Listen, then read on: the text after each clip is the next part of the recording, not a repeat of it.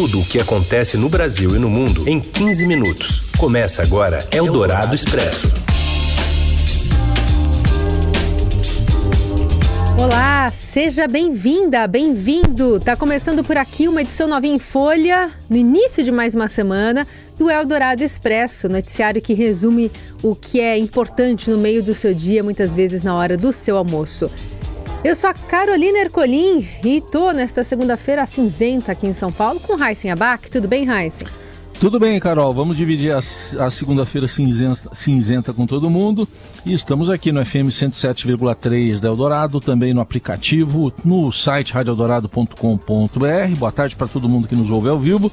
E alô para quem nos ouve em podcast em qualquer horário. Vamos aos destaques desta segunda, 26 de setembro. Ciro Gomes nega a desistência de candidatura à presidência e chama de rito suicida a escolha entre Lula e Jair Bolsonaro. O governo decreta sigilo de 100 anos até sobre as visitas recebidas no Palácio do Alvorada pela primeira-dama Michele Bolsonaro. E ainda, mais um dia de tiroteio e pânico no Rio. E o peso dos indecisos e do voto dos envergonhados na eleição. Eldorado Expresso. Tudo o que acontece no Brasil e no mundo em 15 minutos. O governo decreta sigilo de um século até em visitas à primeira-dama Michele Bolsonaro. A gente vai a Brasília com o repórter do broadcast Francisco Leali. Boa tarde.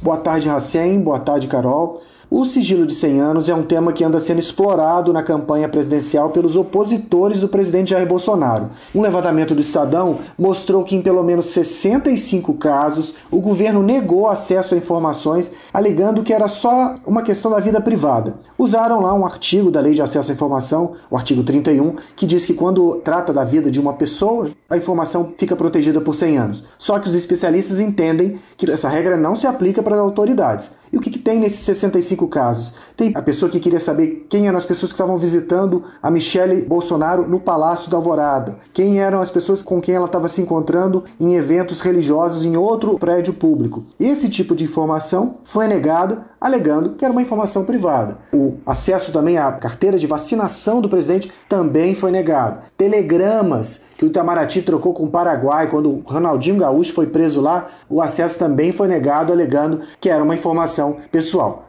Só que, repetindo, os especialistas que cuidam de transparência entendem que o que deve prevalecer é a transparência e não o sigilo, e que para pessoas públicas, expostas, as informações são públicas. Eldorado Expresso. O candidato do PDT à presidência da República, Ciro Gomes, convocou a imprensa e fez um pronunciamento para deixar claro que seguirá na disputa. Ele leu um manifesto à nação nesta segunda-feira em São Paulo, protestando contra os rivais Luiz Inácio Lula da Silva do PT e Jair Bolsonaro do PL.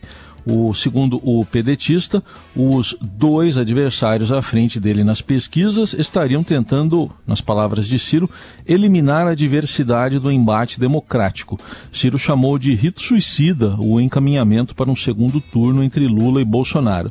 O candidato do PDT nega a intenção de recuar da disputa, embora seja cada vez mais pressionado para isso. Anotem e leiam os meus lábios. Nada deterá a minha disposição de seguir em frente a empunhar a bandeira do novo projeto nacional de desenvolvimento. Minha candidatura está de pé para defender o Brasil em qualquer circunstância. E meu nome continua posto como firme e legítima opção para livrar o nosso país de um presente covarde e de um futuro amedrontador. Eldorado Expresso. Especialistas ouvidos pelo Estadão apontam que os votos indecisos e envergonhados podem mudar o cenário dessa eleição. Informações com a colunista da Eldorado, Renata Cafardo. Boa tarde, Rê. Olá, Carol e Heisen. Apesar das pesquisas indicarem um eleitorado mais decidido, né, os cientistas políticos eles veem fatores que acontecem às vésperas das eleições, né, nessa última semana que a gente está, que podem mudar o cenário em 2 de outubro. Não mudar completamente, mas não ser totalmente esse cenário tão claro que a gente está vendo agora. Um deles é a abstenção, que é muito facilitada esse ano pela justificativa por aplicativo. É só entrar lá no aplicativo e título que é possível justificar. E tem ainda o voto útil útil para as pessoas que querem encerrar a eleição já no primeiro turno. A grande questão da abstenção é que ela é muito difícil de ser localizado nas pesquisas, que ninguém diz que não vai votar nas pesquisas. E ainda tem o número de indecisos, né? Que por mais que os indecisos sejam poucos nos levantamentos estimulados, no levantamento espontâneo eles variam de 11 a 28%. O espontâneo é aquele em que a pessoa não tem os nomes dos candidatos para dizer em quem vai votar. Então toda essa combinação de fatores pode levar a resultados que não se espera. O voto envergonhado, em geral, ele acontece, segundo cientistas políticos, para o Luiz Inácio Lula da Silva, mais do que para o presidente Jair Bolsonaro, principalmente nas camadas de evangélicos, né? Os evangélicos pouco falam que vão votar no Lula, porque há uma pressão nas igrejas para o voto a Jair Bolsonaro. E tem também nas classes mais baixas, os cientistas às vezes notam um voto envergonhado, aí sim para o presidente Jair Bolsonaro, porque existe uma predominância do voto em Lula. Ainda sobre eleições, um dado para ajudar o ouvinte a definir seu candidato do legislativo. Deputados federais com uma proposta de lei ou menos por ano concorrem à reeleição. O João Scheller traz as informações. 28 deputados que apresentaram só um projeto de lei por ano ou menos nessa legislatura estão concorrendo à reeleição esse ano. As informações são de um levantamento do Estadão, com base nos dados do Portal da Transparência da Câmara dos Deputados. Desses 28 parlamentares, quatro deles não apresentaram nenhuma proposta de nova lei nessa legislatura. São eles os deputados Nilson Pinto, do PSDB do Pará, Júnior Lourenço, do PL do Maranhão, Cristiano Vale, do PP do Pará e Hermes Parcianello, do MDB do Paraná. O Nilson Pinto, que está há 23 anos na Câmara dos Deputados e desde 2015 sem propor nenhuma nova lei, disse que não acredita que o país precise de mais uma lei, de uma nova proposta de lei. O Júnior Lourenço foi procurado pela reportagem e não respondeu. O Cristiano Vale disse que não visualizou nenhum problema específico no país para apresentar uma nova lei. E o Hermes Parcianello, que está desde 2012 sem propor nenhum PL, também não respondeu à reportagem. Claro, a atividade parlamentar vai muito além da proposição de leis, mas, segundo especialistas ouvidos pelo Estadão, essa é uma das principais atividades dos deputados na Câmara. Mesmo assim, segundo informações do Legisla Brasil, que é uma plataforma que analisa a atividade parlamentar a partir de 17 índices diferentes, os deputados que aparecem nesse levantamento também não tiveram muito destaque em outras áreas na Câmara. 26 deputados foram classificados com uma nota 2 no índice que vai de 1 a 5. E o deputado Hermes Parcianello, em específico, teve uma nota E a proximidade da eleição né, no Brasil, o cenário externo turbulento, tem um forte efeito negativo no mercado financeiro nesta segunda. O dólar atingiu 5,37, perto da uma da tarde, uma alta de 2,49%. É o segundo patamar, é o maior patamar, aliás, desde o fim de julho. A bolsa, por sua vez, opera em queda, abaixo do patamar de 110 mil pontos. Segundo analistas, esses resultados refletem a busca dos investidores por posições defensivas em meio aos temores da alta dos juros mais forte nos Estados Unidos, recessão na Europa e a tensão geopolítica global. Eldorado Expresso. Uma operação policial na favela da Maré deixa ao menos três mortos no Rio e, de acordo com a Secretaria da Polícia Militar, eram todos suspeitos. Da capital fluminense fala Márcio Douzan. Boa tarde. Olá, Carol, olá, olá a todos. Uma operação conjunta das polícias civil e militar deixou pelo menos três pessoas mortas e uma ferida no início da manhã desta segunda-feira no conjunto de favelas da Maré, na zona norte do Rio de Janeiro. Além das três vítimas e do ferido, a polícia informou ter apreendido dois fuzis, uma pistola e uma granada. A operação, segundo a polícia, se deu a partir de investigações do setor de inteligência que teria apontado que uma facção rival a que domina o complexo da Maré estaria tentando invadir o conjunto de favelas. Durante a operação houve intenso tiroteio que chegou a fechar por diversas vezes algumas das principais vias expressas do Rio de Janeiro que passam por aquela região, como a linha vermelha, a linha amarela e também a Avenida Brasil. E durante esse tiroteio, inclusive, muitos motoristas chegaram a abandonar os seus veículos em meia pista e se abrigar atrás de muretas. O tiroteio também suspendeu as aulas em mais de três dezenas de escolas e também no campus universitário da UFRJ que fica no Fundão. Por hora era isso e abraço a todos.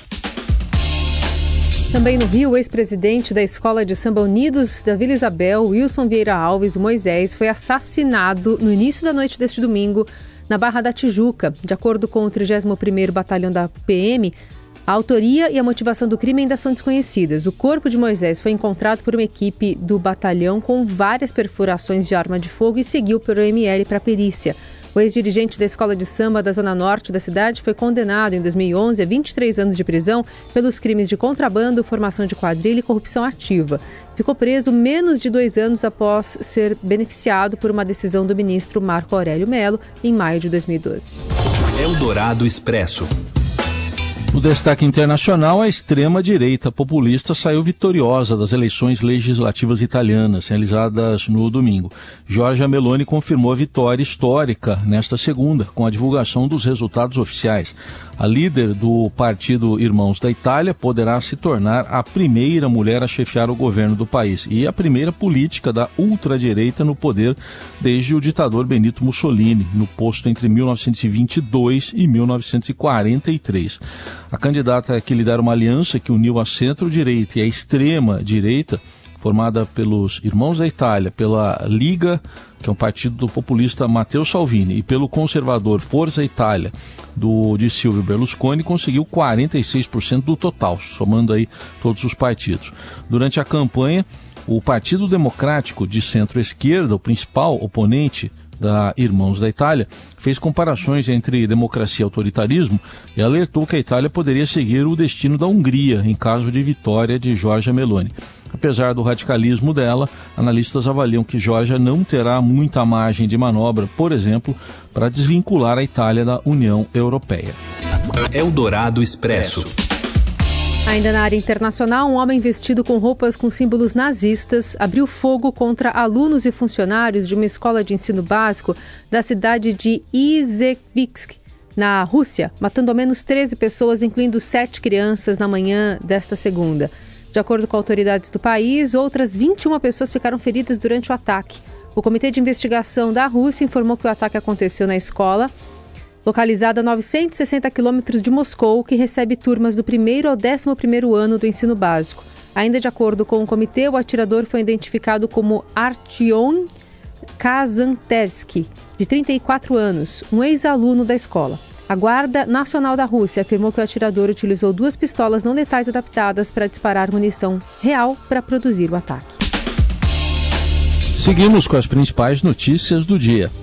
Consultorias apontam que o reajuste na conta de luz deve ser de 5% em 2023 e que está próximo à, pro, à projeção de inflação do Banco Central. Os detalhes vêm agora de Brasília com a Marla Sabino. O ano ainda não acabou, mas os reajustes na conta de luz para o próximo ano já estão no radar do setor elétrico. Consultorias especializadas calculam que as tarifas de energia devem subir, em média, 5% no ano que vem. Esse valor está bem próximo da projeção oficial do Banco Central para a inflação, que é de 4,6%. Os especialistas explicam que algumas medidas que já foram adotadas neste ano vão continuar contribuindo para amenizar os efeitos dos reajustes para os consumidores. Isso inclui, inclusive, aquela devolução integral de créditos tributários que foram cobrados indevidamente por um período e também um novo repasse da Eletrobras privatizada para reduzir o valor que é pago por todos para bancar subsídios. Também há uma expectativa que haja uma redução nas tarifas da Itaipu Nacional. Isso por conta do fim do pagamento do financiamento que foi feito para construir a usina Lembrando que esse reajuste é uma média nacional, ou seja, os valores são diferentes para cada estado, para cada distribuidora de energia. Os reajustes são feitos todos os anos em datas diferentes e é votado pela Agência Nacional de Energia Elétrica, a ANEEL. Eldorado Expresso. Atritos entre Mbappé e patrocinadores reacendem discussões sobre o direito de imagem dos atletas. Quem conta mais pra gente é o Robson Morelli. Olá, amigos! Hoje eu quero falar de uma decisão do Mbappé, atacante francês e um dos principais jogadores do PSG, time de Neymar e Messi, de se recusar a fazer propaganda com patrocinadores definidos pela seleção francesa. Todo mundo sabe que o Mbappé é um dos principais jogadores desta Copa do Mundo do Catar, é um dos principais jogadores da França, campeã do mundo, mas ele se recusa a vestir camisas, a fazer propaganda de patrocinadores com quem a seleção francesa assinou. É a mesma coisa no Brasil se o Neymar se recusasse a fazer qualquer tipo de comercial com os representantes, com os patrocinadores da CBF. É uma polêmica entre os direitos de imagem dos jogadores lá na França. Mbappé foi criticado por isso, mas falou que ele está bem acostumado com essas críticas e para ele não tem problema nenhum ele defender os jogadores da seleção nacional nacional. É uma discussão que se abre no mercado esportivo, no mercado de atletas, no mercado de seleções. Uma coisa é você ter os seus próprios patrocinadores, outra coisa é você se valer na hora que você assina um contrato dos patrocinadores do clube. Você, jogador, acaba sendo obrigado a vestir a mesma marca que o clube tem, a usar as mesmas chuteiras, os mesmos agasalhos, as mesmas camisas. E outra Outra coisa ainda são esses patrocinadores que fazem negócio com a seleção nacional. Você, quando é convocado, você se vê no grupo da seleção, portanto, você tem de usar as marcas com as quais a seleção nacional do seu país fechou contrato. Então, tudo isso está na mesa. A Mbappé se recusa a fazer propaganda de fast food, de casas de apostas, e isso vai gerar bastante polêmica e vai abrir uma discussão legal, bacana no mercado de jogadores e patrocinadores. É isso, gente. Falei, um abraço a todos, valeu. Eldorado Expresso. Uma pesquisa mapeia a diversidade no país e responde: quantos brasileiros se identificam como LGBT? A informação chega do Rio de Janeiro com a Roberta Jansen. Pelo menos 9,3% da população brasileira se identifica como integrante da comunidade LGBT, formada por pessoas lésbicas, gays, bissexuais, transexuais, queer, intersexo, assexuadas, pansexuais, não binárias e mais. O percentual pode ser ainda maior, porque 8% não quiseram responder.